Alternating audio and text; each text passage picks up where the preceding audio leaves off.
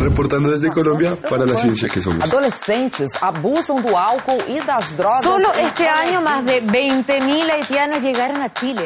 Reportando desde España para la ciencia que somos.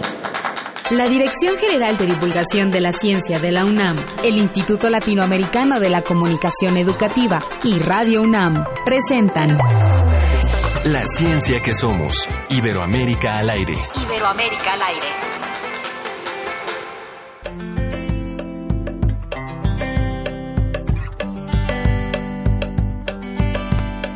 Paulez chukakaj ukumas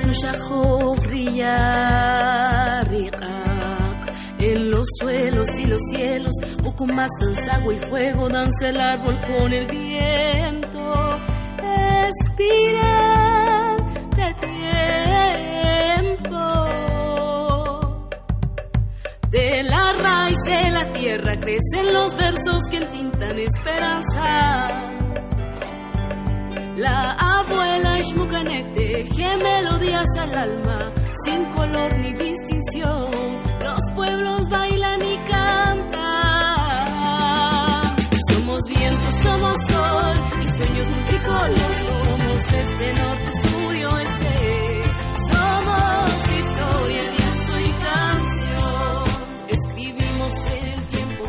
Qué buena, qué buena música para empezar la ciencia que somos. La verdad que felicidades a la producción porque hoy estamos escuchando a una guatemalteca, Así es. Sara Currichic. Sí, tiene un apellido bastante particular, la verdad. Curruchic. pero eh, Curruchich, ¿no? Curruchich. Sí. y ella usa música como herramienta política y de transformación social. Por eso estaba cantando partes en maya y partes en español. Vamos a escuchar. Somos viento, somos sol, tejidos multicolor, somos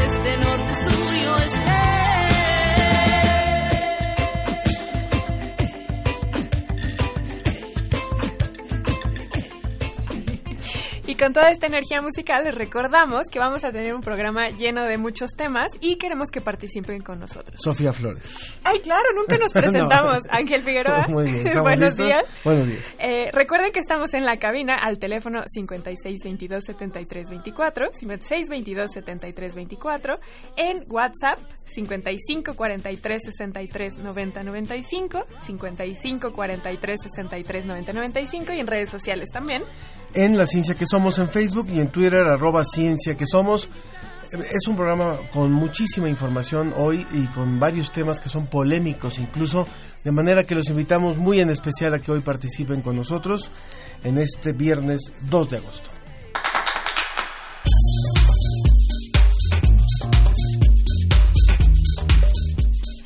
El cáncer de estómago afecta cada vez más a mujeres jóvenes de origen latinoamericano.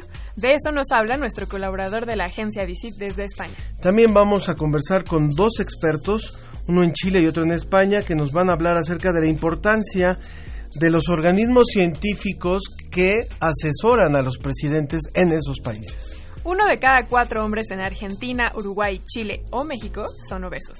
Hoy en sobre la mesa vamos a hablar de la obesidad y su relación con otras enfermedades. Y bueno, eh, Sofía, ¿tú tienes amigos que, que los tienes en Facebook y no los conoces? No, ese es un requisito para no aceptar su amistad. Los tengo bien. que conocer y me tienen que haber saludado alguna vez. ¿Tú sí tienes? Ah, creo que algunos sí, pero la amistad, la amistad en las redes sociales es verdadera. Conversamos con un conversaremos con un especialista sobre este tema. ¿Y cómo podemos frenar y revertir la crisis ambiental? Vamos a hablar de eso con la editora de la revista Como ves, que nos habla sobre el número de este mes. Muy bien, entonces 56 22 73 24 tendremos revistas como ves del mes de agosto también para en un momento más que estén al pendiente y en el WhatsApp 55 43 63 90 95.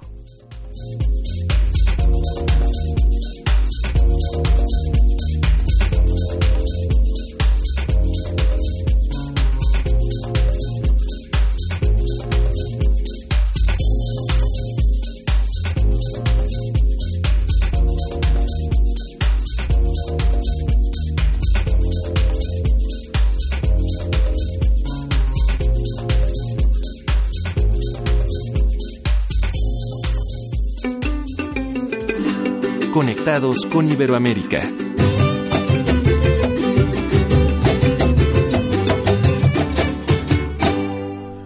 Para el público que nos escucha tanto en México como en otros países de América Latina, les queremos comentar que, bueno, esta semana fue realmente importante en materia de ciencia, se habló mucho de ciencia en México, pero tal vez no de la forma en la que desearíamos. Se habló de la ciencia porque eh, desde, desde ciertos órganos de gobierno, como es CONACIT, el Consejo Nacional de Ciencia y Tecnología, muy similar a lo que es el CONICET, por ejemplo, en Argentina, y a otras instancias que, que hay en otros países de la región, por- puesto que en algunos hay incluso Ministerio de Ciencia o Secretaría de Ciencia. En México no, es a nivel de consejo, esa es la cabeza del sector. Se habló de que finalmente un, un recurso que se destinaba para un órgano que, surgió desde hace 17 años, que es el Foro Consultivo Científico y Tecnológico, no se iba a otorgar ya. De manera que eh, eso lo comentó el presidente de la República y después fue ratificado eh, de que finalmente no se iba a dar el resto del presupuesto que estaba asignado para este año.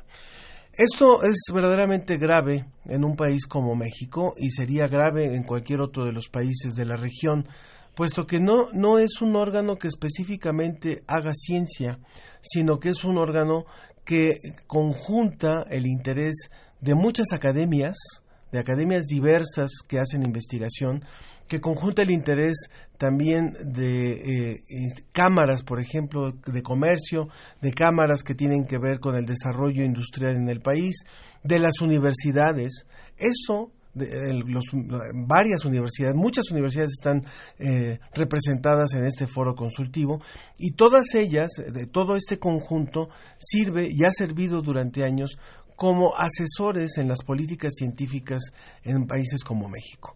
Bueno, pues esta decisión realmente ha sorprendido muchísimo en el caso mexicano, aunque desgraciadamente tendríamos que decir que cada vez sorprende menos este tipo de decisiones. Y por eso hemos querido hablar y nos y hemos eh, agradecemos muchísimo a nuestros dos invitados de hoy por la vía telefónica, que son Raimundo Roberts, que es periodista científico y asesor técnico parlamentario en asuntos de ciencia y tecnología del Servicio de Asesoría Técnica Parlamentaria de la Biblioteca del Congreso Nacional de Chile.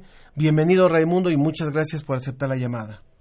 Ah, muchísimas gracias a ustedes. Muchas Eh, gracias. Ángel, ¿no? Exactamente, y Sofía. y Sofía. Hola, ¿qué tal, Raimundo? Hola Ángel, hola Sofía. Buen Y Ferran Domínguez García, que es asesor jurídico Red de Evaluación Científica y Tecnológica de los Parlamentos de Europa, por sus siglas en inglés, la EPTA, que es la alianza de todos los entes, organismos e instituciones de Europa que tienen la finalidad de asesorar a los parlamentos en el ámbito tecnológico y científico. Gracias, Ferran, por, por recibir nuestra llamada. Gracias a ustedes por hablar.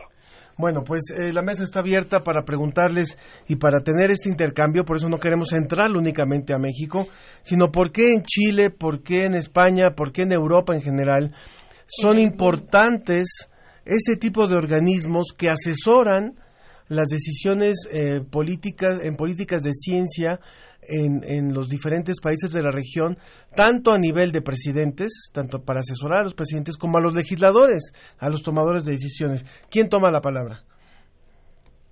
Um, por favor. Venga, Raimundo. Muy bien. Primero que nada, saludar a Ferran Domínguez, que nos conocemos por actividades justamente en el entorno de la de la asesoría parlamentaria, de la, de la- algo que se llama Technology Assessment. Sí. Y bueno, lo primero que tendría que decir es que actualmente, en un marco de cambio climático, en un marco de incidencia de nuevas tecnologías que están saliendo todo el tiempo y que están incidiendo en la vida de las personas, se requiere poder tener información fiable, tener evidencia científica para la toma de decisiones. Más Sí. que nunca todavía Sí. en un escenario que antiguamente no vivíamos. Uno podía hacer, no sé, desde nuestros países, desde Latinoamérica es muy común hacer legislación comparada, cómo se ha regulado tal o cual tema en otros lados. Eh, pero actualmente ya no basta solamente con saber cómo se reguló en Francia, en Alemania o en, o en España o en Cataluña. Necesitamos tener más información y mejor información. Y esa información es la que entrega la evidencia científica, la- probablemente la que mejor, la que más espera. Sí. Ahora, Ajá. tener esa información es una cosa. Comunicarla dentro del proceso legislativo es otra súper distinta y es una tarea muy compleja. Y en ese sentido entiendo que no sé, el, el, el foro consultivo y el in situ, Sí, no recuerdo la sigla exacta de in situ, sí, in situ. Ajá. es la Oficina de Información Científica Del, para el Congreso Mexicano, si no me ajá, equivoco, ¿no? Que forma parte del, del del foro consultivo. Sí. Aquí, mira, de, de lo que yo sé, el último año al menos ha hecho una tarea fantástica buscando información, no de los... Y aquí permíteme eh, disentir contigo, eh, Ángel. Sí, sí. Eh, esta información, voy a hablar de lo que pasa en Chile. Nosotros buscamos la información según el interés de los congresistas, de los representantes, Ujú.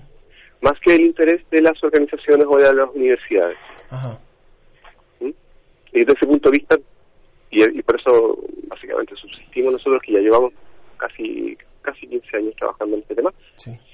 eh, hemos generado una confianza con los parlamentarios para que ellos sigan usando nuestros informes, que se convierten en información basada en, en- en lo que ellos necesitan. Sí. Sobre las universidades, sobre las universidades yo hablaba más bien de, de parte de, de la representación que tiene en organizaciones como el Foro Consultivo. Son parte del todo, de las voces que, que conforman al Foro Consultivo. En ese sentido hablaba yo de las universidades. Sí, ahora, Ferran, antes de también que contestes esta pregunta que lanzaba Ángel para los dos, quisiera yo sumar una duda que yo tengo, que es dónde deberían estar localizados estos grupos que asesoran a los gobiernos, porque estoy pensando, por ejemplo, en el caso de Inglaterra, el Parlamento tiene un, un grupo que son los asesores que dan la evidencia científica. Y así como me explicaba Raimundo que trabajan a petición de los legisladores, también ellos están al tanto de lo que está sucediendo en el acontecer científico y les dicen a los investigadores, a los perdón, a los legisladores, esto es lo que ustedes deberían estar, valga la redundancia, legislando. Entonces, ¿dónde deben estar localizados los grupos asesores? ¿Deben estar dentro del gobierno? ¿Deben estar del lado de la representación del pueblo, en este caso en los parlamentos? ¿Deben formar parte de los órganos colegiados de las universidades? ¿Qué figura también legislativa deben de tener estos asesores? realmente mirando a nivel comparado no hay un único modelo y si único modelo tampoco hay una única respuesta. Tenemos un ejemplo como el que comentaban del Parlamento británico que sí que hay una oficina dentro del propio Parlamento con asesores científicos. Hay otros ejemplos como por ejemplo el de Holanda que hay una fundación que asesora tanto al gobierno como al Parlamento y es una fundación externa a ambos luego hay otros otros ejemplos por no quiero hacer aquí la explicación de todos los modelos pero que están solo en el parlamento solo en el gobierno. Eh, entonces mm, eh, no se puede dar y poner un único modelo como el único modelo como el ejemplo a seguir porque cada país se ha ido adaptando a sus necesidades. De acuerdo. entonces hay que ver qué es lo que le interesa a cada país. Mm, cómo funciona mejor un país, qué- tipo de sistema político tiene y cómo se puede adaptar el asesoramiento científico a ese sistema político. Claro. Estamos conversando con Raimundo Roberts, periodista científico chileno, y con Ferran Domínguez García, asesor jurídico también en España y también para, para los parlamentos de Europa de la Red de Evaluación Científica y Tecnológica. Eh, retomando también esto que decía Sofía, ¿qué, qué, eh, yo lo- eh, y, ¿qué le pasaría a un país donde las decisiones sobre recursos para la ciencia, líneas de investigación para la ciencia, eh, los centros eh, que hay de investigación, todas las decisiones recaen solamente en una persona o en la, o en la, o en la dirección del organismo que organiza la ciencia, valga la redundancia, como es en este caso con la CIT. ¿Qué le pasa a, a la inversa si solamente hay una voz? Raimundo. Raimundo. Am, Sabes que es casi imposible responder a tu pregunta de una manera eh, concreta.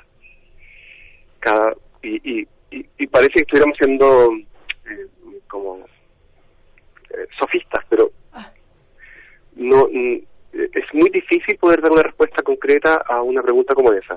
Primero porque en términos de información científica o de política científica suele haber dos grandes ramas, una que se dedica al funda al, al, al- a lo que el país decide que va a hacer en términos de ciencia.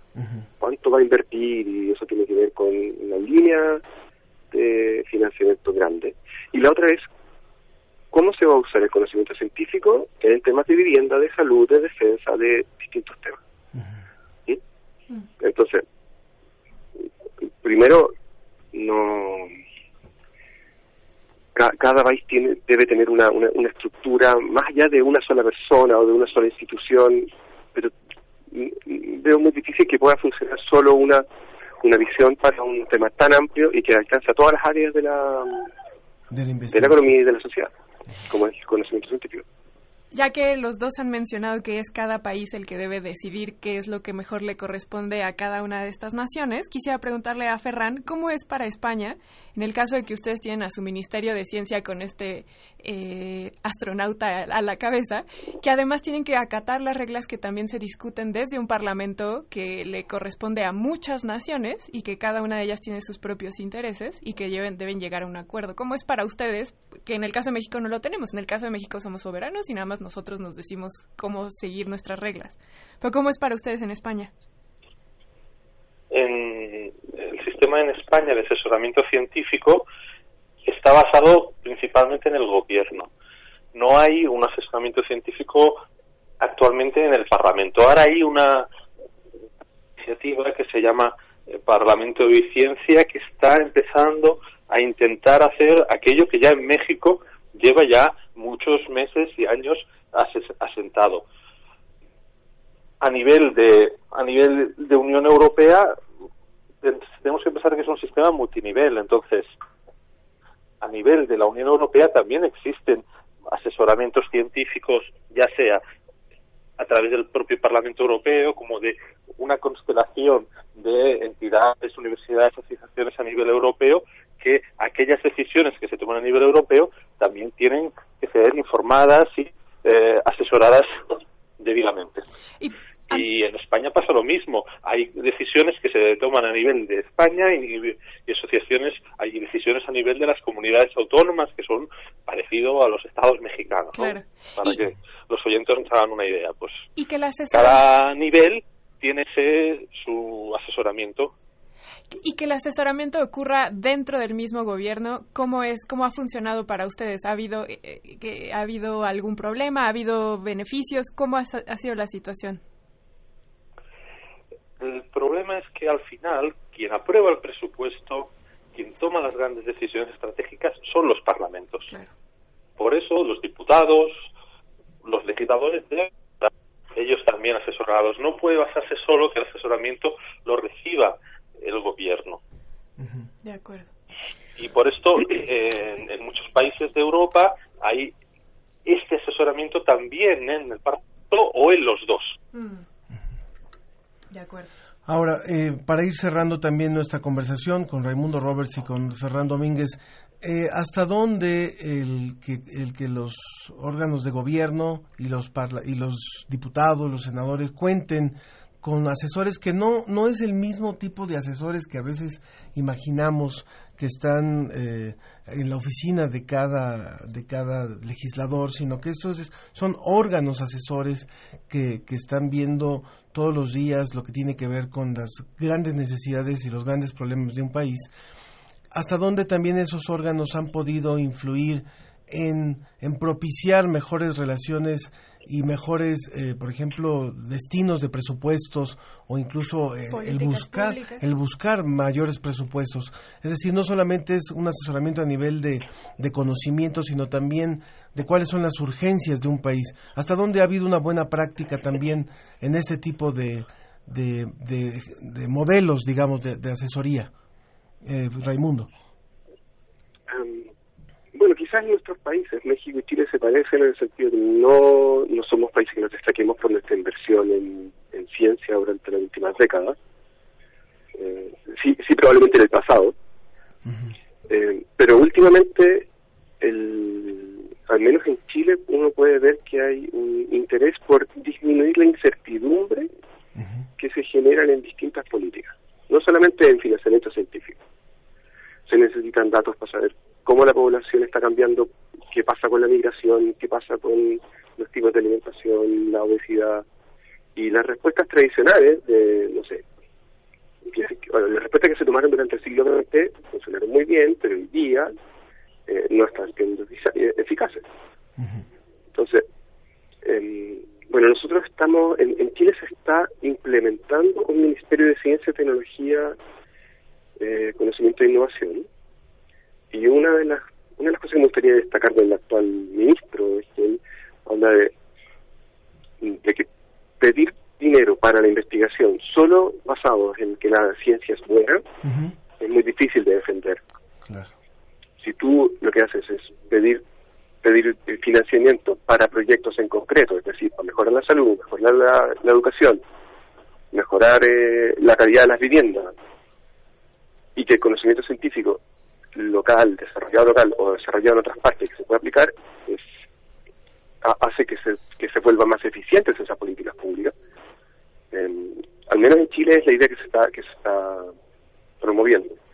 Y por otro lado también está el, el hecho de que los investigadores tienen un rol, ¿no? Este, tienen un rol público muy importante, gran parte de su financiamiento público, y al menos en Chile han participado de la discusión para hacer ver que el, el conocimiento científico es importante. Hasta ahora, en países como los nuestros, donde no conozco exactamente el caso mexicano, pero me lo puedo imaginar en algunas partes, la, la incidencia de la ciencia normalmente es a, a partir de algún investigador que hace alguna cosa muy concreta y que sale en la prensa por, Claro. no sé, Claro.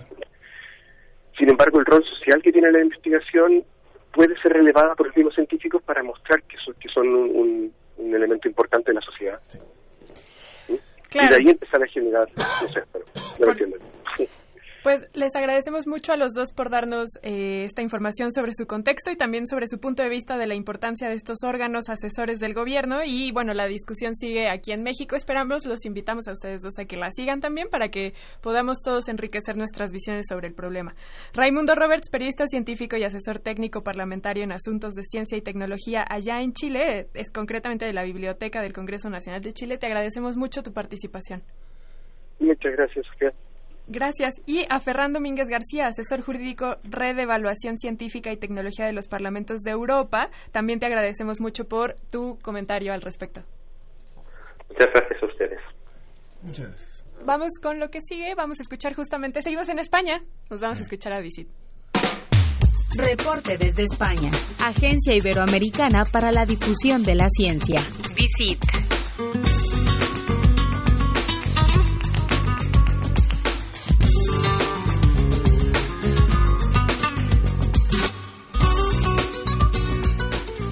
Como cada semana ya está con nosotros José Pichel de la Agencia Iberoamericana para la Difusión de la Ciencia y la Tecnología, DICIT, con el apoyo de la Fundación Española para la Ciencia y la Tecnología, FECIT. Hola José, ¿cómo estás? Hola Sofía, buenas tardes desde España, buenos días eh, para vosotros. Qué bueno que estás con nosotros como cada semana, te agradecemos mucho. Y esta vez nos vas a hablar de cáncer de estómago. ¿Qué tiene que ver esto? Pues hablamos de cáncer de estómago y además es un estudio realizado ahí en México del que nos hacemos eco en nuestra página en DICIT porque además ha sido un estudio eh, que se ha presentado en un congreso mundial eh, celebrado aquí en España, en Barcelona.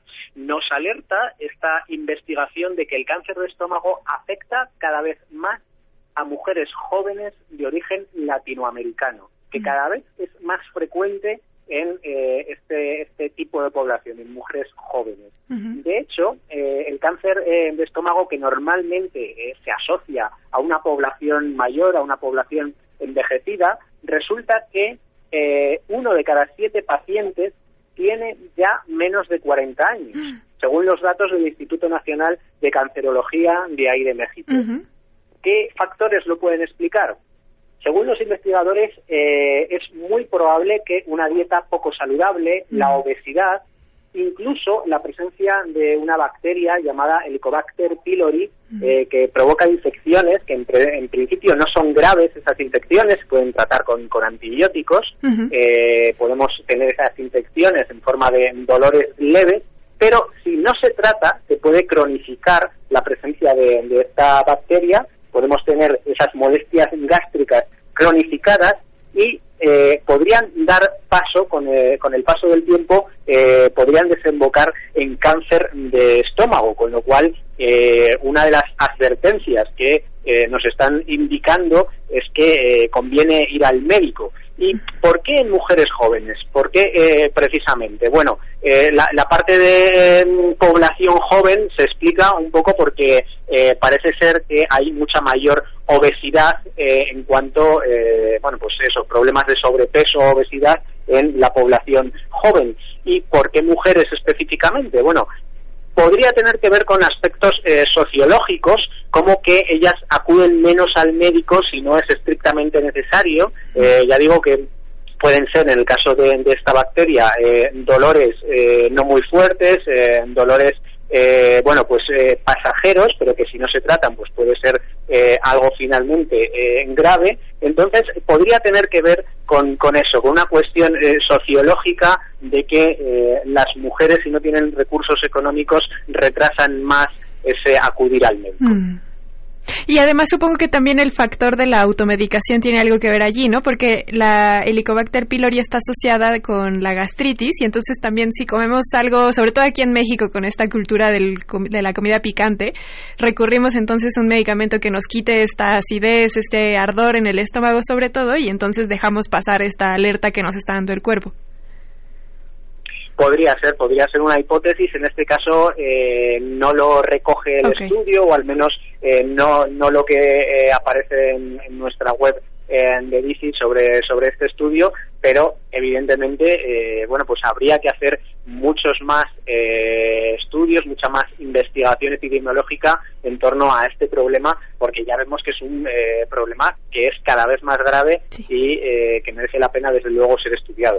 Por supuesto, y sobre todo es un tema muy relevante para nuestra población, José, porque unas semanas de atrás para ahora se ha estado discutiendo mucho el tema del etiquetado en los alimentos, sobre todo aquellos alimentos que son altos en sodio o en grasas, que no son las más saludables para nosotros. Y claro, en México es todo un tema relevante porque la obesidad es un tema de salud pública que nos compete no solo a las autoridades, sino a todos el tema de también de tener una dieta saludable y balanceada. Y es muy pertinente esta investigación que nos traes, no solamente porque está hecha aquí en México, sino porque no nada más también afecta a los mexicanos, sino que es un tema incluso hasta latinoamericano y no sé si iberoamericano me atrevería a decir.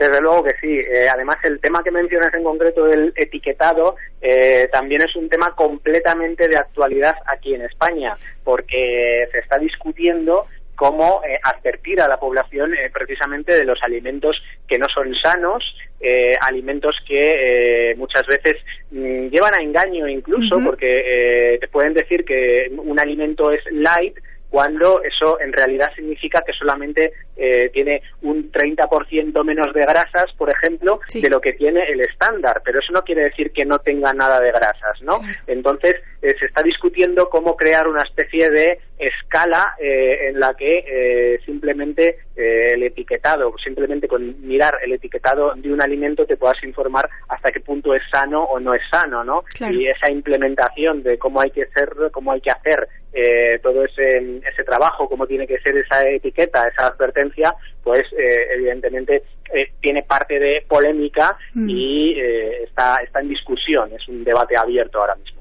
Pues mira, es bueno saber que en varias partes de nuestros continentes se está discutiendo este tema y también tomar el ejemplo de Chile, que ellos son reconocidos como uno de los países que mejor han hecho el etiquetado para alertar a su población de los riesgos que se enfrentan al comprar cierto tipo de alimentos. José, nos podríamos quedar aquí tú y yo charlando todo el resto, pero tenemos que dar paso a lo que falta del programa. Entonces, mejor invitamos a nuestra audiencia a que se metan a su sitio de internet, dicit.com, y te agradecemos a ti, José Pichel, de la Agencia Iberoamericana para la Difusión de la Ciencia y la Tecnología DICIT, con el apoyo de la Fundación Española para la Ciencia y la Tecnología FECIT. Que tengas un gran fin de semana. Muchas gracias, Sofía, y muy buen fin de semana también para vosotros. Un saludo. Adiós, gracias. Siento el corazón danzar a la mirada pureza de las miradas que emanan los niños al reír. Estoy aquí, estoy aquí,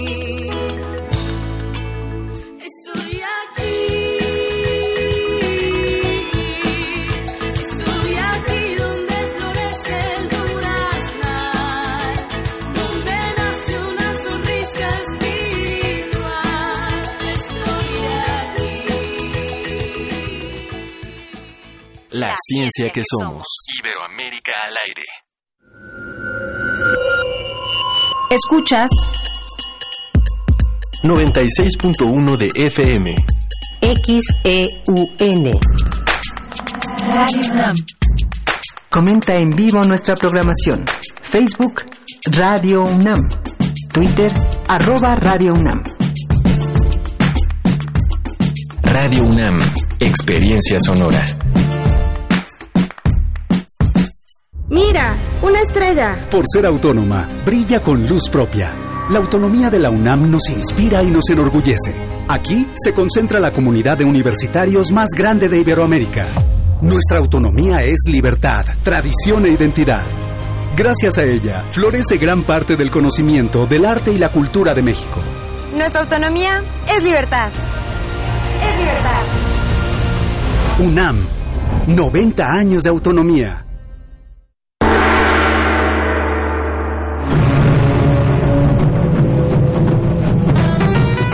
Felicidad puede estar escondida en los pequeños detalles, en una nube dorada, en un disfraz de murciélago o en un champiñón verde. No dejamos de jugar cuando nos volvemos adultos. Nos volvemos adultos porque dejamos de jugar. El calabozo de los vírgenes. Todo lo divertido va aquí. Martes, 20 horas. El calabozo de los vírgenes.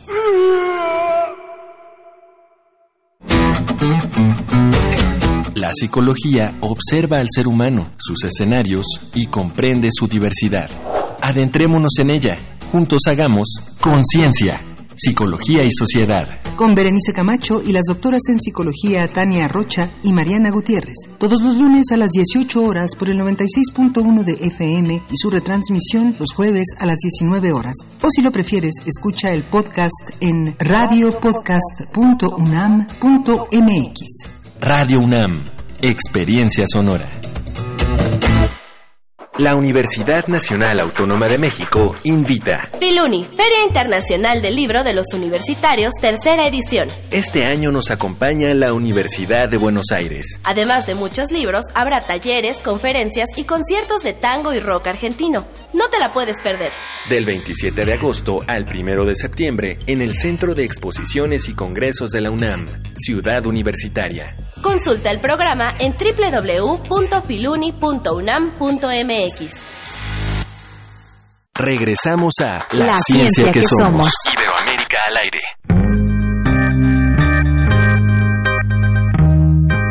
En su opinión, ¿por qué las personas padecen sobrepeso? que nos anuncian tanto la comida chatarra, pues gana a la conciencia de comer sano, ¿no? Por malos hábitos alimenticios principalmente y por escasez de recursos. Muchos no tienen para comprar algo saludable. Es más cara una ensalada que una hamburguesa. Yo creo que los horarios de jornadas de trabajo aquí en la ciudad son muy complicados y eso les impide a las personas poder buscar establecimientos o comida de calidad. Entonces optan por comprar chatarra. Tienen que ver varios factores. eh, algunos pues son como genéticos. O sea, quiero pensar. O sea, me imagino que la gente tiende al sobrepeso también por eh, cuestiones familiares. O sea, por ejemplo, si cuando eres niño pues te obligaban a comerte toda la comida, a lo mejor eso como permea en tu vida adulta y por eso la gente pues tiene maneja esos hábitos. no tenemos una educación desde chiquitos y aparte el trabajo en sí no nos permite a veces tener una vida saludable. Parte de la alimentación, los hábitos, porque últimamente ya toda la gente se ha vuelto muy sedentaria. Si te das cuenta ahora, aparte de comer, están la mayoría de las personas están en las oficinas, en sus trabajos, sentados, no hacen ejercicio.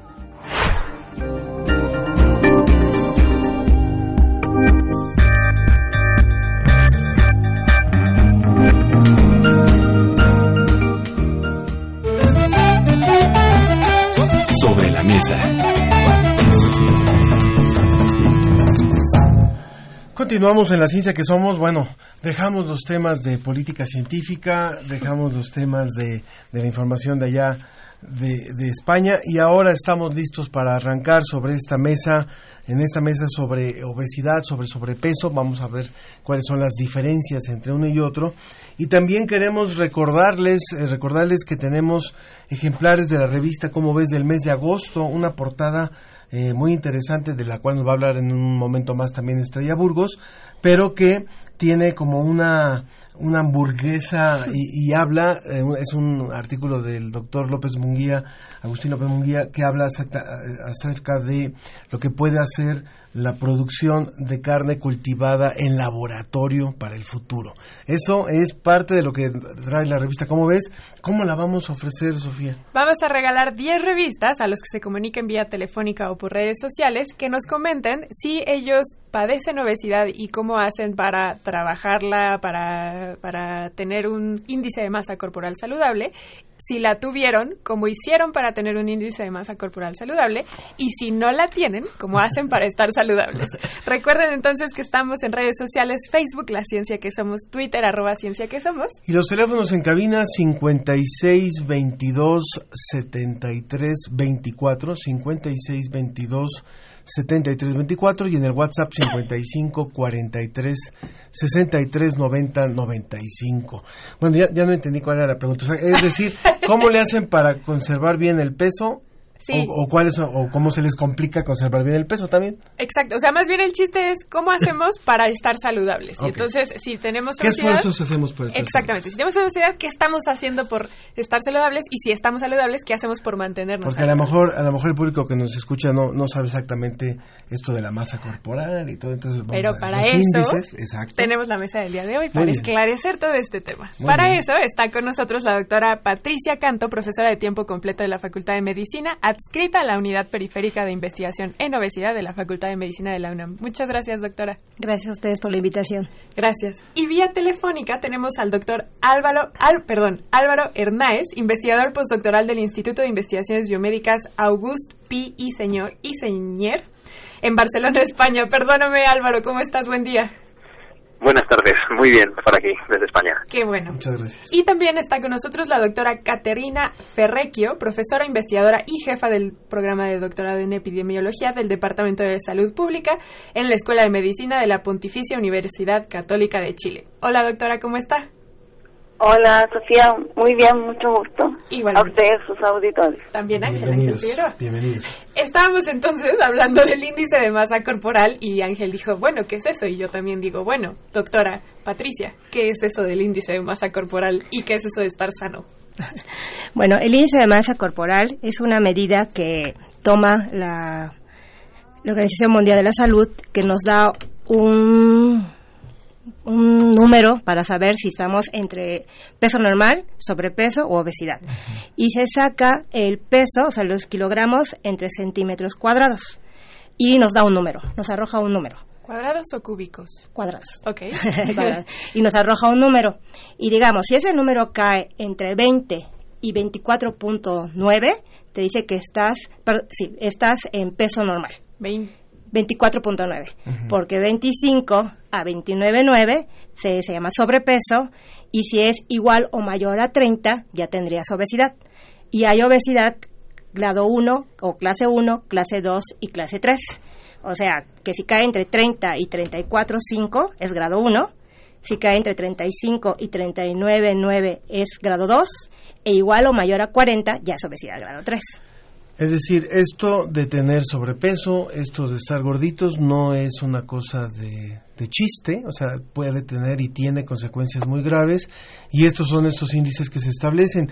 Eh, platicando y revisando la información para este programa, eh, me acordaba yo de estos, de este anuncio que de Charles Atlas, ¿se acuerdan? De yo era un alfeñique de cuarenta y tantos kilos. Eh, Sofía no se acuerda, pero a lo mejor hay parte del público que, se- que se acuerda de eso. Yo era un alfeñique de no sé cuántos kilos y gracias a que me puse a hacer ejercicio ahora ya. Esa era, eso era la, la persona que no tenía un peso adecuado en el pasado. Eran los flacos, los, los, los que eran muy delgados. Hoy pareciera que esto ha sido a la inversa, es decir, ahora lo normal para, para una publicidad de ese tipo sería yo tenía tanto sobrepeso y ahora lo logré. Yo le quisiera preguntar a, Álvaro o, a Caterina, que, nos escuchan y que participan en, en España y en Chile, ¿cómo se ha modificado también allá en estos países la eh, constitución física de las personas en las últimas dos décadas? No vayamos más lejos. ¿Quién contesta primero? Yo si quieres, ¿puedo empezar yo? Venga, Álvaro. Ah, vale. Bueno, en realidad, o sea, nosotros lideramos hace, hace bastante poco un estudio en el que analizamos precisamente estas tendencias de los últimos 30 años y vimos, pues, por ejemplo, pues, que han aparecido solamente entre 2006 y 2016 3 millones más de personas en España, que es un país de 45 millones de personas, o sea, imaginaros la proporción solamente en 10 años por, eh, bueno, digamos, los patrones dietéticos que seguimos, la falta de actividad física y, otra serie de características, pero bueno, que, o sea, en 10 años tenemos 3 millones más de personas. Echarle que a lo mejor son, pues, el 7% de la población española se ha convertido a persona con exceso de peso y son 10 años. Eh, esta tendencia lleva siendo así en los últimos 30 y, y, prevemos que va a continuar igual y que a lo mejor llega a un punto en donde pues prácticamente, yo que sé, el 90%, el 80% de la población adulta puede llegar a tener un problema de exceso de peso con todo lo que conlleva para el sistema sanitario. Claro, claro. Eh, Caterina. Sí, bueno, tal vez eh, agregarle lo que la experiencia que tenemos en Chile con los niños menores de 6 años, que se miden sistemáticamente durante mucho tiempo en todo el sistema de salud y lo que hemos visto que los niños menores de 6 años, que en los años 70 el problema de salud que teníamos era la desnutrición infantil, sobre todo en la población de nivel socioeconómico bajo. Hoy día el problema se transformó en la obesidad, prácticamente la desnutrición desapareció. Y lo que vemos también cuando analizamos desde los niños, por ejemplo, los menores de 11 meses, ya el 7% está con obesidad. De 11 Y esto va aumentando y a los 4 o 5 años llega al 12% y ahí se pega un salto para llegar al 23% a los 6 a 7 años de edad. Y lo que hemos visto que esto tiene que ver con que los niños llegan a los colegios y a veces le dan plata para comprar golosinas en, en los recreos en los colegios. Entonces, hay, hay algo que pasa cuando el niño entra al colegio que se, se duplica la tasa de obesidad. La doctora Canto quiere también comentar. Eh, sí, yo quisiera nada más hacer una anotación de esto. Obviamente aquí en México, o sea, todavía no estamos así como muy versados en, en, obesidad infantil, claro que la hay, y, y pues Aquí cantamos que probablemente seamos el segundo país con mayor obesidad infantil. Pero la cifra que usted, doctora, dice que de 11 meses, yo quisiera tocar algo muy importante que a veces olvidamos los, los médicos o los héroes de servicio que no vamos hacia la historia del embarazo, porque sabemos que en el embarazo las mujeres que entran ya con obesidad o que durante el embarazo eh, aumentan muchísimo de peso, pasa algo que se llama programación. Es decir, cambia el metabolismo que hace que los niños, cuando nazcan, eh, ya tengan obesidad. Y bueno, como es un poco difícil medir esto, voy a ir a hacer un modelo en ratas, por ejemplo, ¿no? Cuando las ratas vienen de madres obesas, aun cuando se alimenten con dieta normal, ellos no son gordos por peso, tienen obesidad por tejido adiposo, o sea, visceral. Cuando uno los, bueno, ya los sacrifica y hace la cuantificación y los compara con controles de peso normal, se ve que tiene una cantidad de grasa excesiva. Entonces eso es muy importante, igual que tomemos en cuenta a la hora de valorar esta obesidad infantil que estamos padeciendo pues en toda Latinoamérica. Usted, la doctora Caterina acaba de tocar dos temas que me parecen súper relevantes, que es el tema de la desnutrición, pero no quiero perder el hilo de lo que ya estamos manejando, que es esta herencia del, de la obesidad. Y para eso quisiera preguntarle a Álvaro, la doctora Patricia nos acaba de comentar de, en el cuestión del tejido adiposo en términos de metabolismo, es decir, si una madre tiene un metabolismo alterado por su obesidad, es muy probable que su hijo, hija, también salga, eh, tenga un metabolismo alterado por esta misma situación. Pero en el el caso también a nivel, me quiero ir todavía más hacia adentro de las células. ¿Esta herencia se da también a nivel del ADN? ¿Es a nivel solamente de metabolismo? ¿Dónde se da este paso de una generación a otra? A ver, lo que nosotros conocemos es que, la, digamos que la, obesidad, como todas las enfermedades, tienen un componente genético y no solamente, digamos, eh, de, cuestiones de, pues, de mutaciones a lo mejor en el ADN o de, o de variantes genéticas, sino que también lo que hagan nuestros padres nos lo, nos lo pueden heredar, nos lo pueden trasladar a nosotros. Entonces, digamos que sí que sí que se ha visto, por ejemplo, pues que, eh, digamos, problemas de la alimentación de los padres o, o también el hecho de haber mantenido una alimentación inadecuada a lo largo de la infancia, son cuestiones que se van a arrastrar hasta el final de la vida, por decirlo así, que a lo mejor cuando queremos ponerle arreglo más adelante no podemos hacerlo, porque al final son cuestiones bueno, que se han implantado en nosotros, por decirlo así, y se implantarían probablemente a nivel del ADN de todas las células de nuestro organismo, ya sea pues en el hígado, en el tejido adiposo, en las células musculares, digamos pues que todas ellas pues serían un poquito más resistentes a poder quemar energía. Digamos que esto sería un problema, pero también, ah, o sea, no, por llevarme el debate a otro sitio, eh, hay que decir que la, la, genética es importante, pero no por tener una genética desfavorable estamos condenados a ser obesos. Por favor, esto es súper importante porque hay mucha gente que a lo mejor dice, bueno, yo es que nací gordito, y como nací gordito, pues ya no me preocuparé nunca más de, corregir mi alimentación porque estoy condenado. Esto no es verdad, o sea, independientemente de la, de la herencia genética que nosotros tengamos, podemos salir perfectamente de una obesidad infantil o podemos revertir una obesidad en el adulto, a lo mejor con más esfuerzo que una persona que, que no la padeció desde, desde pequeño, pero se puede salir, eso sí, a lo mejor hay que pedir un poquito más de esfuerzo a la persona, pues eso, eh, controlar un poco más la alimentación, hacer más actividad física, controlar ciertos aspectos de la vida, pero vamos que, se puede salir de una obesidad, ¿eh? O sea, yo era un niño gordito y ya no soy gordito, por eso digo que yo he vivido en mis carnes, ¿eh? O sea que... eh, si, si usted nos acaba de sintonizar, le recuerdo que estamos en Sobre la Mesa, aquí en La Ciencia que Somos. Eh, está con nosotros la doctora Patricia Canto, profesora de la Facultad de Medicina de la UNAM. También la doctora Caterina Ferrecchio, profesora investigadora también en la Pontificia Universidad Católica de Chile. Y el doctor Álvaro Hernáez, que es eh, también eh, investigador postdoctoral en el Instituto de Investigaciones Biomédicas Augusti, August P. Isunier en Barcelona, España, hablando sobre obesidad. La doctora Canto quería... Sí, bueno, retomando lo que dice el doctor, eh, yo no quise decir que la obesidad saque una condena, una condena genética si no tiene. O sea, la obesidad es verlo de manera simplista, porque la obesidad es heterogénea, o sea, su etiología es heterogénea. Como usted dijo, es genética, pero también es ambiental y social. Sobre todo social, que tiene que ver el estilo de vida y la alimentación. Y eso es lo que ha cambiado en estas décadas, que le, le quisiera yo preguntar, eso es lo que eso ha sido el factor más fuerte para cambiar la realidad de países como España, que es muy sorpresivo, porque eran un ejemplo la de, dieta, la dieta mediterránea, eh, Chile, México y eh, Latinoamérica, ¿la parte social es la que tiene más peso? Pues pareciera que sí, si ustedes recuerdan al principio cuando le preguntaron a las personas, ¿usted qué piensa por qué ha aumentado la obesidad? Muchos dan la excusa, bueno, no la excusa, sí y no, porque realmente uno tiene que ponerse a pensar que, como dicen, es más caro comprar una ensalada que comprar una hamburguesa. Esas son medidas que no vienen al caso, pero que se tendría que platicar a nivel de, políticas de, este tipo, ¿no? Pero este sí ha incrementado mucho el consumo de alimentos ricos en azúcares y en de aquellas de grasas eh, polisaturadas, o sea, esos alimentos altamente procesados, mm. y no solo en México, a nivel mundial. Y eso está y aunado también a que ya no hacemos ejercicio, o sea, o tenemos baja actividad física o somos sedentarios. Entonces son los mm. principales factores que están contribuyendo a eso.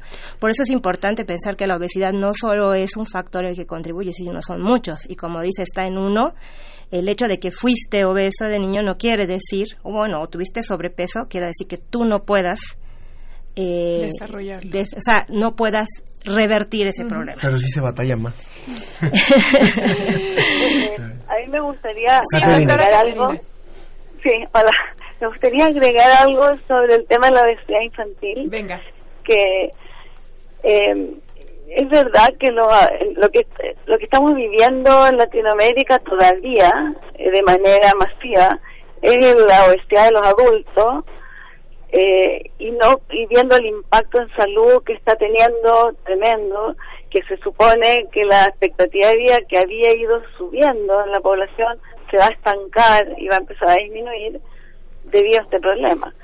Eh, pero no tenemos mucha experiencia todavía de lo que está pasando con nuestra niñez.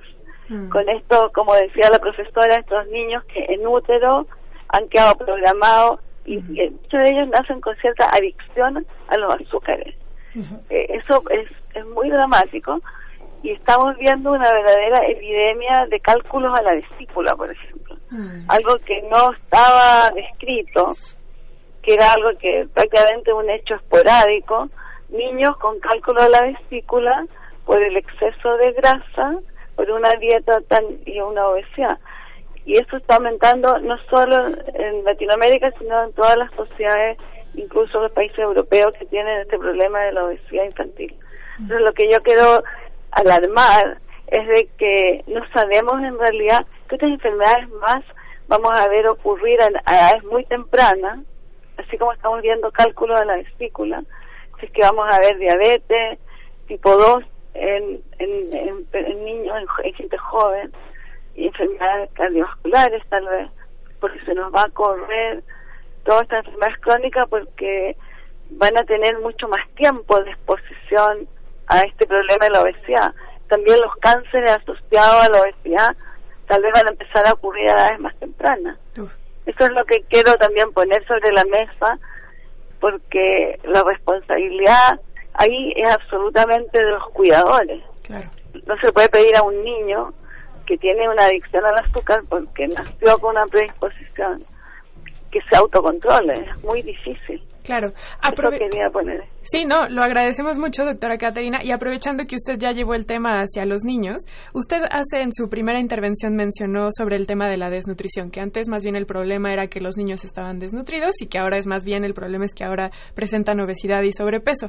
Pero también quisiera aprovechar a preguntarle al doctor Álvaro, también la evidencia demuestra que aunque los niños tengan un peso importante, es decir, que tengan un índice de masa corporal más allá del que nos decía la doctora Patricia, más allá del 25, se ha visto que aunque estos niños tengan este índice de masa corporal alto, aún así presentan eh, indicios de que están desnutridos. Necesariamente no el tener un sobrepeso implica estar más nutrido, sino también se puede estar desnutrido. ¿Esto es así? Sí, bueno, no se habla de desnutrido, sino malnutrido. Exactamente, se trata más bien de ser malnutrido. Doctor Álvaro. Sí, no, lo que le quería comentar es que es perfectamente compatible, es decir, eh, puede existir, digamos, un incorrecto aporte de micronutrientes con una cantidad de calorías excesiva, es decir, si la inmensa mayoría de las calorías de la dieta proceden de alimentos de poca calidad nutricional, que se llaman, que son esencialmente, pues lo que comentan las doctoras, muy ricos en azúcares, ricos en grasas saturadas, es decir, de, de, que tienen pocas vitaminas, que tienen pocos minerales, puede coexistir. Es más, esto, yo, yo, no trabajo con niños, trabajamos con personas más bien en edad avanzada, mm. y nos encontramos con muchísimas personas en edad avanzada con un consumo excesivo de energía, de kilocalorías, pero con unas deficiencias enormes a nivel de muchos nutrientes, y al final esto es como un, es un combo muy peligroso, porque tenemos el problema del exceso de ingesta con la dieta pobre y por una vía nos aumenta la enfermedad cardiovascular y el cáncer por el exceso de energía, pero por otra también por la deficiencia en, en micronutrientes. Doctora, perdón Ángel, doctora Caterina, ¿usted quería decir algo? No solamente, totalmente de acuerdo con el doctor, que solamente clarificar que cuando hablamos de desnutrición es porque faltan calorías y faltan nutrientes. En cambio, cuando lo, lo que él describió que es obeso, malnutrido. Ok. Ah, de acuerdo. A mí me, claro, me. Claro. Recuerdo 56 22 73 24 es el teléfono en cabina. Ya hay varias llamadas también, incluso solicitando la revista Como ves, así que nos pueden llamar. 56 22 73 24 y también en el WhatsApp 55 43 63 90 95 en Facebook La Ciencia que Somos y en Twitter arroba Ciencia que Somos. Eh, yo creo que eh, yendo de lo, de lo micro a lo macro y de ida y vuelta, eh, y me hace pensar en algo que, que, está ocurriendo hoy en particular en México. Hoy en la mañana se anunció una gran campaña, una, no sé si va, espero que sea gran, pero por lo menos una grande campaña para el tema de eh, las adicciones ¿Por qué? Porque eh, por lo menos ah, también así como criticamos algunas cosas, este el, gobierno actual está entendiendo que no todo no todo eh, tiene que ver con el combate al narcotráfico y bla bla bla, sino sino también atacar la, la raíz y entonces va a ser una gran campaña dirigida a los jóvenes, dirigida a las familias para tratar de eh, contrarrestar el problema de las de las adicciones que es brutal en el caso de México. Yo les preguntaría si en el caso de los países de, de, los que estamos hablando ahora en la región necesitamos medidas que no solamente partan de lo individual, cuando estamos viviendo en ambientes como se le llaman obesogénicos, o sea, cuando estamos viviendo en sociedades que ya se acostumbraron a ser gordas, donde estamos viendo índices que son impresionantes. Cuando, yo leía eso, que en los últimos años, por ejemplo, en México, el peso promedio del mexicano ha subido 5 kilos. Mm, en las ciudades en general, ¿no? Entonces, eso, todo lo que eso representa a nivel de tallas, de consumo, de alimentos, de lo que pueda. cuando son, es algo tan masificado, ¿cómo serían las medidas adecuadas? ¿Cuáles serían las medidas adecuadas? ¿Va en lo individual solamente, en la lucha individual o familiar? ¿O tiene que ver con medidas muy fuertes y con normas de otro tipo para la, el tipo de alimentos que se van a generar? ¿Qué tendría que ser? ¿Quién, ¿quién, quién contesta? No, a mí me encantaría hablar de esto. Venga, por favor, Caterina. Mire, eh, acá hay una cosa muy clara. La causa de esta epidemia que usted dice en México y en todo el mundo, que corre, hace correr en peligro la estabilidad del planeta, por lo que implica este consumo de energía. Eh, la causa es externa al individuo, es social, es ambiental. No es que las personas, todas simultáneamente se pusieron a comer más y dejaron de mover. Algo pasó en la organización económica, social, que hizo que el humano eh, empiece tanto en países desarrollados como en desarrollo. En este momento, hoy, hay mayor obesidad en las zonas rurales que en las zonas urbanas en todo el mundo, incluso en África, eh, porque la, es donde más fuerte ha pegado el cambio cultural, cultural y económico.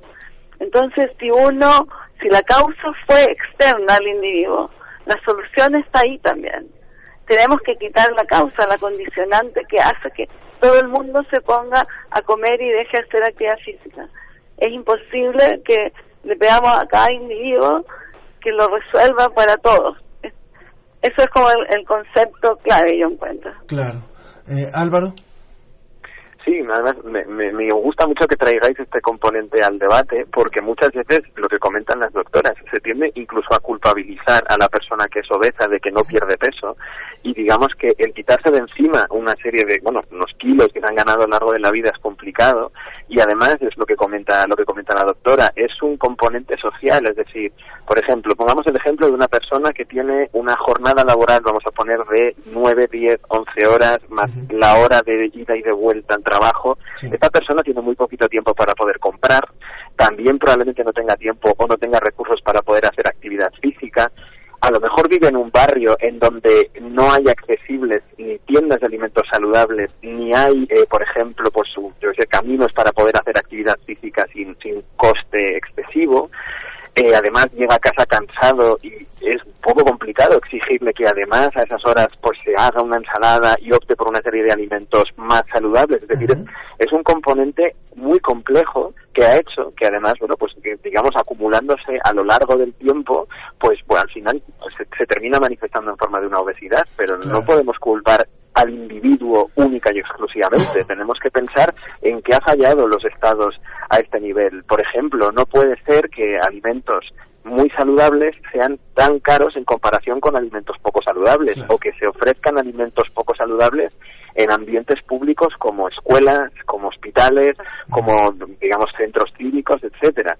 Eh, se tiene que plantear una intervención multinivel que se llama, es decir, eh, meter, o sea, tocar el tema del precio de los alimentos, mm. promover, crear los ambientes que no sean obesogénicos, eh, hacer políticas educativas, hay que hacer muchas cosas más allá de criminalizar a la persona que es obesa. y además también ha, ha sido un gran negocio la obesidad. Totalmente. Eso también hay que hablarlo, ¿no? Este, para las empresas que, que producen ciertos En realidad alimentos y para la medicina y para la, Las ¿no? farmacéuticas. Sí. En realidad sí, pero el problema es también que uno está esperando que una pastilla sea mágica y que con eso bajemos de peso, ¿no? Y tomando esto, retomando esto de las políticas, yo creo que también, como dicen, lo social, el estilo de vida. Y yo hablando aquí de la Ciudad de México y, y pensando, ¿no? En la inseguridad, ¿quién va a salir a hacer ejercicio en ciertas zonas? Que es este pues no seguro o quién va a dejar a sus hijos salir también a que vayan a hacer este en ejercicio.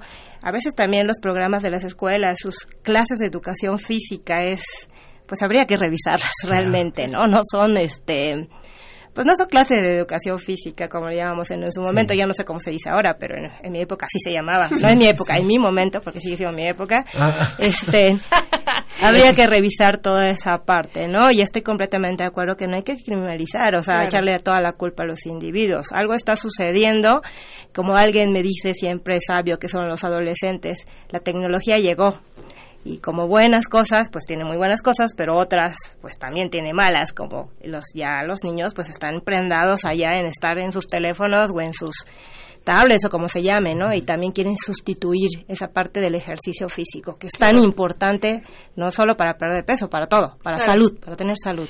Claro, pero también como usted... Sí, doctora Caterina. Solamente quería comentar que hay políticas públicas efectivas. Bueno, allá en Chile Sí. con el etiquetado tan bueno que funciona muy Sí. bien. El etiquetado ha sido muy importante, el etiquetado, eh, la prohibición de vender alimentos obesogénicos en los colegios, tienen que haber solamente ofertas saludables.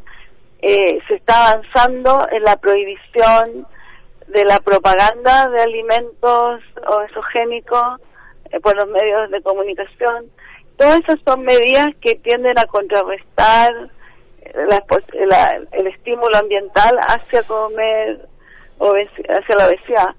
También lo que se ha hecho en Chile, las- los municipios están poniendo máquinas de actividad física en todas las plazas, plazoletas, eh, que son lugares más seguros, iluminados, donde va- pueden ir las familias gratis y, y cerca de las casas. Ahora en Chile tenemos un problema serio porque hemos tenido un capitalismo salvaje que se han construido viviendas, edificios tremendos que se les llaman, se les llama en Chile los guetos verticales, porque son grandes edificios, todos hacinados y que no, no tienen áreas verdes.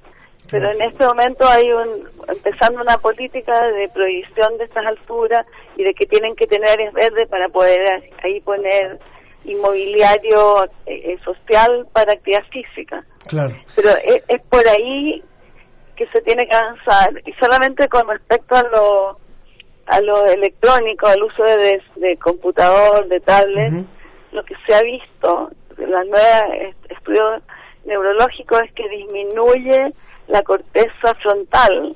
Las personas que están muchas horas mirando eh, las pantallas, porque eh, las personas que están mirando pantallas haciendo juegos y cosas así, disminuyen lo- el trabajo del cerebro. Entonces lo que estamos viendo en los cuerpos también ocurre, ocurre a nivel del cerebro, así que esta cosa todavía no se conoce el impacto que tiene la, el, el- el- la pantalla y, y la pasividad de la mente humana frente a la pantalla. Claro, claro. Y después vamos a hacer otro programa, pero ahora sobre depresión, porque ya esto ya está. A ver, leemos rápidamente los comentarios del público, por Así es, tenemos uno en Twitter, Marco Fernández, quiero, eh, quiere un ejemplo de la re- un ejemplar de la revista Como ves y dice que tuvo problemas de salud debido al sobrepeso, descubrió gracias al programa de eh, programa de control de peso y obesidad cómo cambiar su estilo de vida para recuperar y mantener la salud. Jesús Iberri dice que se mantiene saludable comiendo disciplinadamente, haciendo ejercicio y rodeándose de personas y, pe- y pensamientos edificantes. Román Hernández García, que nos dice que nos dice a todos que tengamos una excelente tarde, dice que no padece de sobrepeso, normalmente corre por las tardes y como somos solo lo que me satisface en cuanto me siento lleno, por muy rico que esté la comida, me contengo y mantengo mi peso. También eh, Alfonso de Alba Arcos dice andar en bicicleta a mí realmente me ha funcionado. En cada sesión puedo llegar a consumir hasta 300 hasta 750 calorías. Mucho ejercicio. Gaby Frank también trato de de estar saludables realizando unos 30 minutos de caminar, evitando comer los productos chatarra, que por cierto nos invaden en todos lados. Uno va a la tienda y no encuentra otra cosa que estos productos nocivos y antes los niños tenían más actividad que hoy.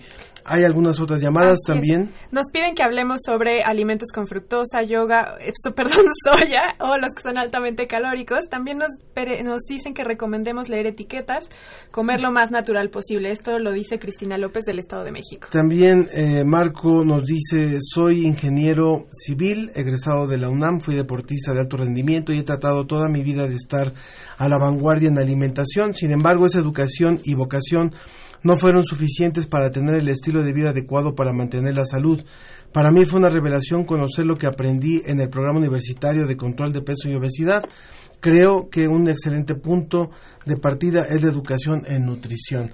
Bueno, eh, ¿y el última llamada? Así es, Francisco Ferrell Montes nos dice que la obesidad es a causa de que vivimos también en una ciudad muy contaminada y que debemos más bien promover los alimentos orgánicos. Y Cruz Álvarez dice, ¿podrían comentar algo sobre las dietas ricas en carnes y bajas en carbohidratos? Bueno, eh, se nos acabó el tiempo. Pero eh, un comentario final de cada uno de ellos, retomando algo de lo que nos ha dicho el público y que quieran ustedes dejar claro. Empezamos por la doctora Caterina Ferrecchio de Chile. Sí, eh, bueno, con, solamente comentar las ricas en carne. Eh, no, no, no es un buen camino. Las carnes rojas eh, tienen un montón de otros problemas de salud, sobre todo las carnes rojas procesadas, que se llaman, que son las salchichas, las longanizas, los jamones, que se, se consideran estos últimos cancerígenos. Entonces, lo que tiene que hacer el humano en realidad para el bien de su salud y para el bien del planeta es moverse hacia una dieta más bien tipo vegetariana. Mm. Eh, idealmente con proteínas de carne blanca y, no tanto de carne roja y con legumbres y verdura, alta verdura, fruta. Claro. Para allá deberíamos caminar. Muchas gracias, muchas gracias, doctora Catarina Ferrequio. Álvaro Hernáez, por favor, desde Barcelona. Pues nada, yo solo para terminar, para la gente que nos escuche en su casa, siempre nosotros cuando trabajamos con personas que quieren cambiar hábitos de vida, siempre les decimos, planteense un cambio en los próximos tres meses. Es decir, háganlo a partir de mañana durante los próximos 90 días. Ya sea dejar de tomar, eh, yo que sé, bebidas edulcoradas, Coca-Cola, etcétera, en las comidas, o ir a hacer media hora de actividad física todos los días o quitarse de picoteo entre horas de comida chatarra. Mantengan los 90 días y cuando lo hayan incorporado como un hábito, vayan a por el siguiente porque lo importante es plantearse esto como una carrera de fondo poco a poco. Por supuesto. Muchas gracias, doctora Álvaro. Y doctora Patricia. Pues a mí me gustaría decir que que trataran de, por ejemplo, las personas que tienen bastante sobrepeso o obesidad, no pretendan iniciar una dieta tan drástica. Todo comiencen o traten de disminuir sus porciones y también el número de veces que comen. Si van haciéndolo y lo logran hacer un tiempo, bajen por más. Y si está muy pasado, siempre acudan a un nutriólogo para que les puedan dar una dieta saludable y hagan ejercicio. de acuerdo. si me permiten, yo fui con una nutrióloga y ella fue la que me detectó el sobrepeso y les puedo decir que cuesta mucho trabajo mantener un índice de masa corporal porque uno se le antojan todas las cosas, pero las retribuciones son muy grandes y saber que uno puede eh, llegar saludable a una esperanza de vida importante lo vale la pena. Y también se ha atribuido mucho al cambio climático también este estilo de vida que tenemos. Pero rápidamente esperanza de vida, es importante que tengan en cuenta que los sujetos con obesidad, que mucho tiempo han tenido obesidad, la expectativa de vida puede disminuir hasta de 5 años. Esto tómelo como bandera para tratar de bajar de, de vivir más. Les agradecemos mucho a los tres investigadores que estuvieron el día de hoy. Gracias por sus contextos y nos vamos con música. Vamos a escuchar a Sara Curruchich con Niña.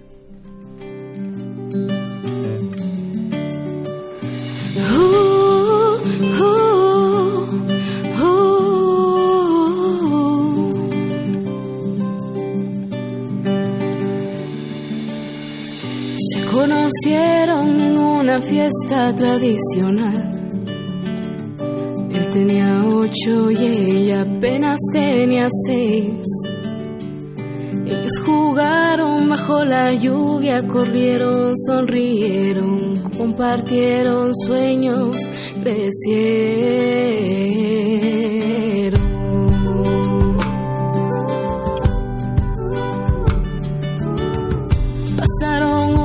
Pasaron días, pasaron lunas, pasaron años, nació un sentimiento inevitable.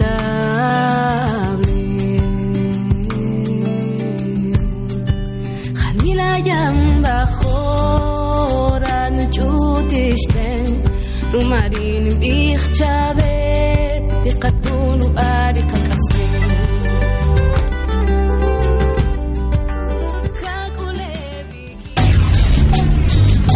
Entrevista.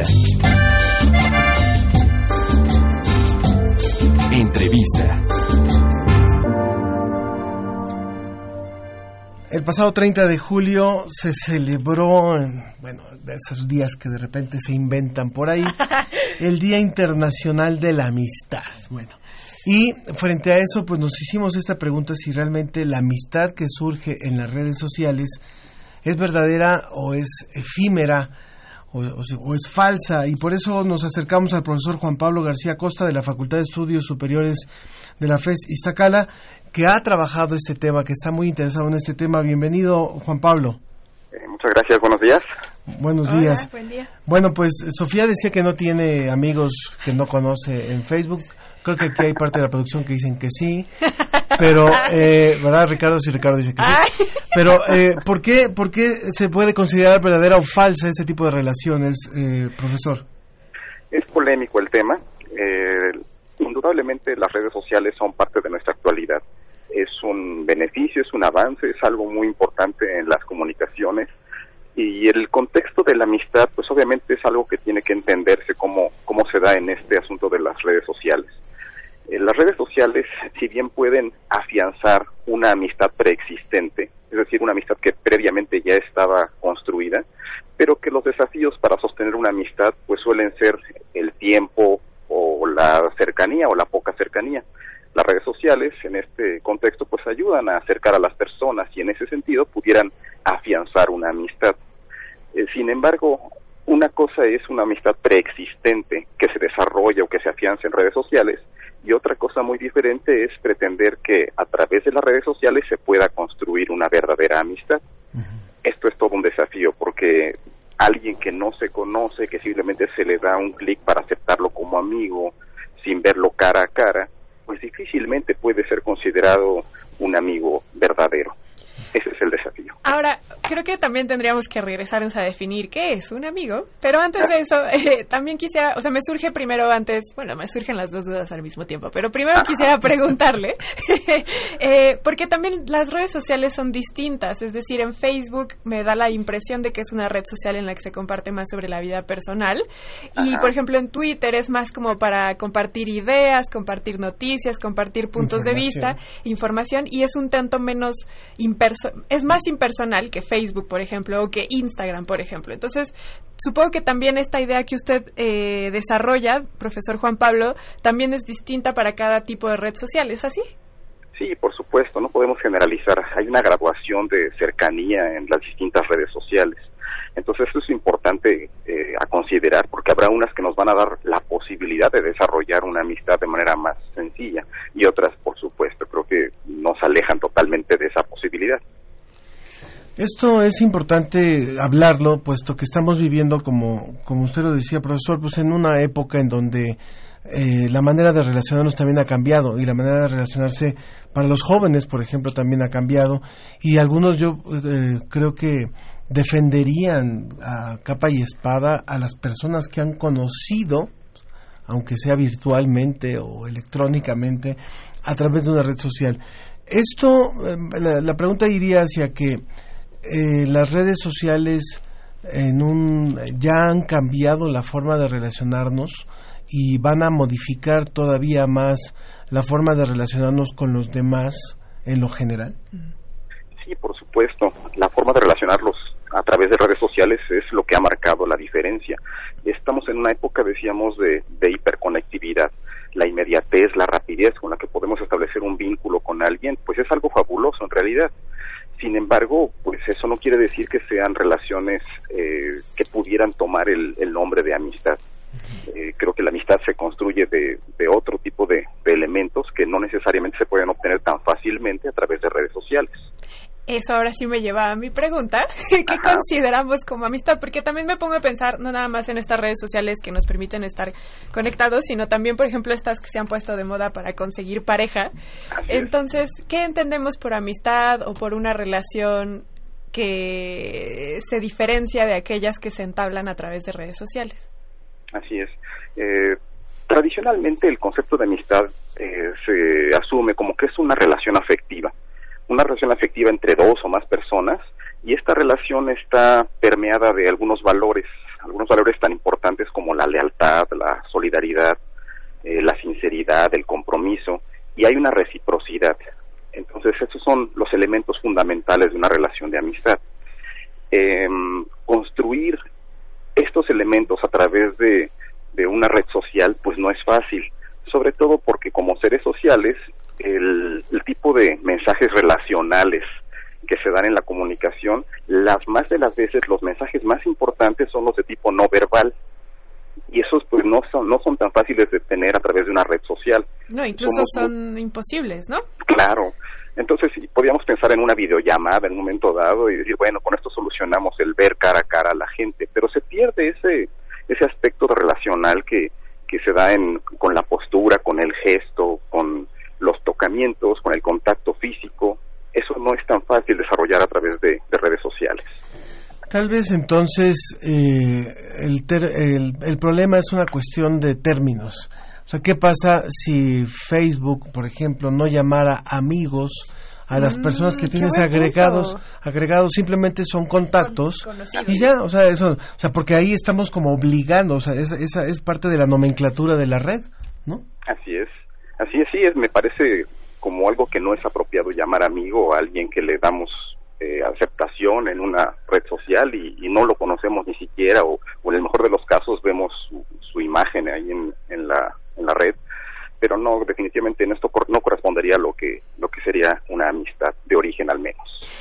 Ya retomando una de las preguntas que ya te hizo Ángel, pero llevándola también hacia el futuro, tú, Juan Pablo, eh, ¿cómo visualizas o tienes alguna visualización de cómo van a ser las relaciones en el futuro? Es decir, estamos condenados a cada vez alejarnos más y entablar más bien relaciones a través de redes sociales y llegar al punto en el que ya no ya no seamos amigos o ya nuestras relaciones amorosas cambien y sean solamente a través de mensajes por vía electrónica. Ok, pues si bien es incierto el panorama, sin embargo creo que como seres sociales que somos en esencia, no es tan fácil que, que dejemos a un lado o totalmente perdamos esa posibilidad de establecer el contacto persona a persona, cara a cara. Siempre nos va a hacer falta, siempre vamos a, a buscar ese privilegio y no dudo que, que sea un desafío establecer una amistad en el futuro. Sin embargo, eh, creo que siempre, siempre como seres sociales buscaremos esta parte, porque llena un espacio muy importante en nuestra vida como seres humanos. Justo, justo, perdón que ah, mi papá en este instante nos está escuchando y nos recomienda El amor intangible de René Avilés Fávila, que es justamente sobre el amor, una novela epistolar del amor. Así es. Muy bien. Pues muchísimas gracias, Juan Pablo García Cosa. Algo que no te hayamos preguntado y que consideres importante agregar sobre esta línea que tú has planteado como, como tema también de investigación, la, la supuesta amistad o no en las redes sociales? Pues que no podemos satanizarlas definitivamente, son parte de nuestro tiempo, son un elemento muy importante para establecer comunicación, no podemos decir que, que son algo negativo, al contrario, creo que debemos siempre sacarle el mejor de los provechos y ser nosotros los que manejemos esa red social y no la red social a nosotros y nuestras relaciones con, con otros seres humanos. Buenísimo, muy buena, muy buena reflexión. Te agradecemos mucho, Juan Pablo García Acosta, profesor de la Facultad de Estudios Superiores FES Iztacala de la UNAM. Gracias por este esta iluminante reflexión y feliz día del amigo, aunque ya pasó, pero feliz día para ti. Ha sido un placer, gracias igual para ustedes. Hasta luego. Hasta luego. ¿Cómo ves? Revista ¿Cómo ves? Muy solicitada hoy la revista, ¿cómo ves? Mi querida Estrella, Estrella Burgos, editora de esta publicación de la Dirección General de Divulgación de la Ciencia, bienvenida. ¿Qué tal? Muchas gracias. Pues qué gusto que la soliciten. No, claro. Sí, les, les comentamos, le comentamos al público acerca de tan solo del artículo de portada. Así. Ah, y de una hamburguesa que se ve muy buena, por cierto. Ay, sí, qué mala fortuna de tenerla. Pero pero, pero parece que es de carne cultivada. Cuéntanos. ¿La carne se cultiva? Pues eh, se cultiva en la misma medida que puedes cultivar células en un laboratorio, porque ese es el término, ¿no? Cuando haces un- una, una- quieres eh, hacer crecer células en un laboratorio se llama un cultivo celular, que haces en un pues, en un platito de Petri, ¿no? Un platito de cristal. Eh, pero es muy buena noticia. Eh, a veces cua- cuando vemos algo del laboratorio, ¿no? Pensamos en Frankenstein y decimos qué horror y lo rechazamos casi a priori. La realidad es que la carne, y especialmente la carne de res que consumimos, tiene un costo brutal para el planeta. Brutal. Y no podemos seguir así. No podemos seguir así porque pues entonces ya luego no va a haber planeta, ¿no? Eh, y una de las soluciones es esta. Es cultivar células madre de, de reses en el laboratorio y, y hay maneras de transformarlas en tejidos, si tú quieres lomito, por ejemplo, pues las puedes transformar en tejido de lomito o de pierna o de... Y se cultivan ahí. Digo, todavía es caro, pero ha bajado mucho el precio. O sea, la primera hamburguesa creo que costaba, les costó, digamos, hacerla como 300 mil dólares. Ahora ya va en 100 dólares. Wow. Entonces, yo creo que va a llegar un momento en que esto sea posible. Eh, ahorita están trabajando mucho en darle un sabor que nos agrade, que nos guste. Es perfectamente eh, segura, no te va a pasar nada por comer esta carne. Incluso podrían quitarle grasita y cosas que nos hacen daño. Y tiene propiedades también, tiene proteína. Claro, y tiene proteína. Entonces es muy buena noticia.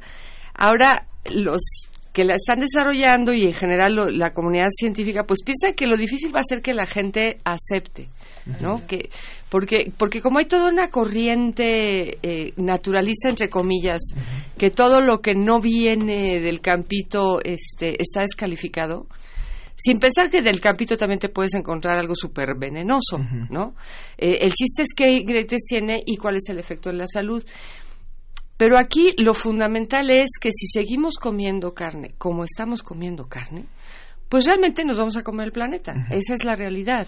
Y tenemos que reducir eso. Sí, es la, canti- la cantidad, por ejemplo, de agua que se requiere para producir un kilo de carne. Es, Es brutal, la cantidad de suelo. ¿Qué le pasa al suelo cuando lo dedicas al pastoreo? En la, en la atmósfera, el CO2. En CO2 tiene un alto contenido. Bueno, y además las, las vacas producen metano, Meta- que es un gas de efecto invernadero. Exacto. Y veo que en, Sí. el, en, el, en el artículo principal de la revista tocan exactamente este impacto ecológico, pero supongo también te iba a preguntar sobre el costo de la carne, te iba a preguntar si hablan también cuánto tiempo tardará más o menos en que nosotros estemos disfrutando de esta, este beneficio tecnológico. Pues es difícil saber, porque, porque con la investigación y el desarrollo tecnológico es difícil poner, poner unas fechas.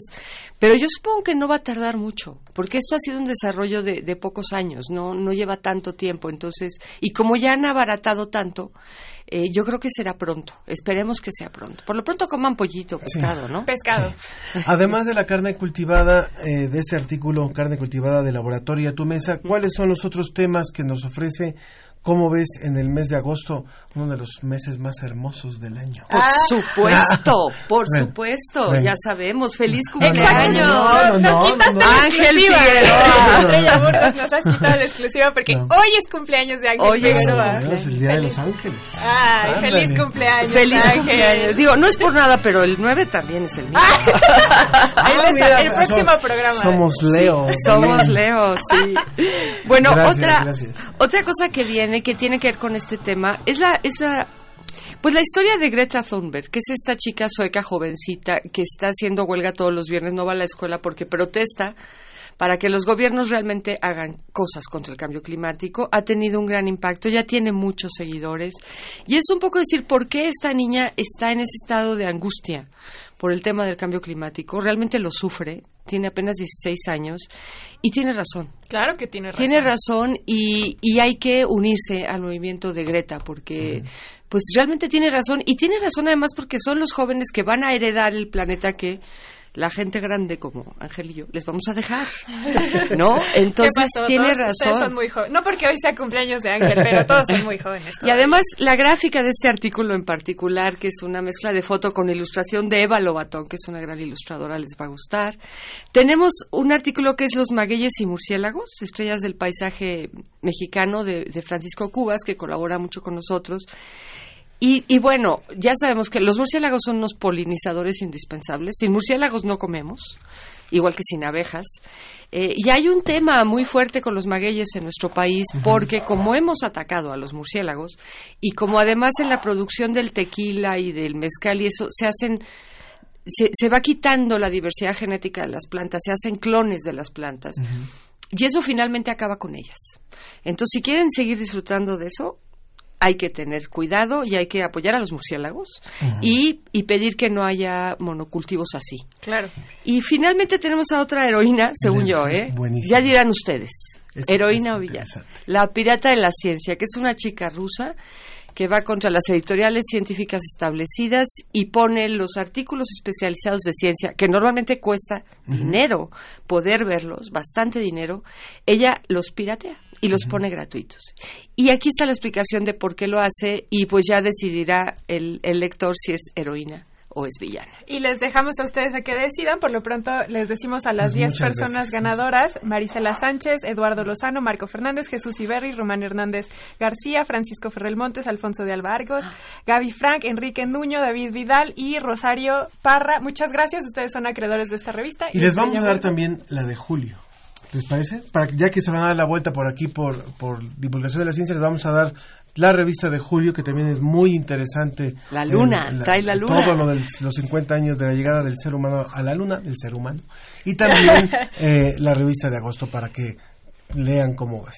Estrella Burgos, editora de Cómo ves, gracias por haber estado aquí con nosotros. Gracias a ustedes. Y feliz Muchas cumpleaños gracias. de nuevo No, Ángel gracias. Figueroa, que hoy cumples, cumples un año más. Muchas gracias Muchas Ángel por todo el esfuerzo Muchas que gracias haces. a todos. Gracias ¿No? por, por pisar un día más, un año más este planeta. Te deseamos mucho, mucho amor, felicidad, todo lo mejor para ti. Muchísimas gracias, muchas gracias a todos y gracias a toda la producción que hizo posible este programa.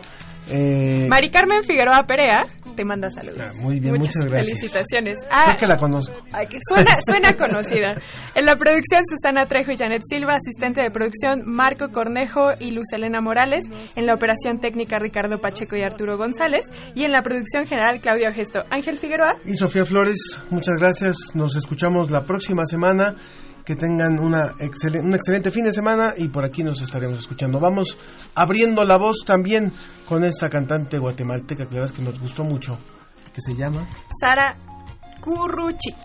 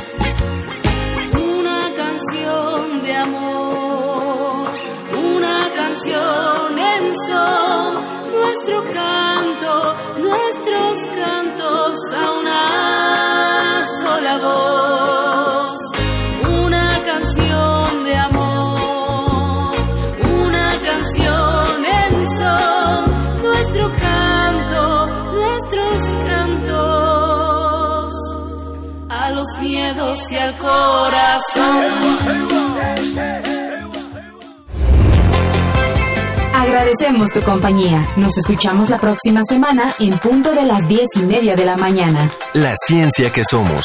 Iberoamérica al aire. Una producción de la Dirección General de Divulgación de la Ciencia de la UNAM, el Instituto Latinoamericano de la Comunicación Educativa y Radio UNAM.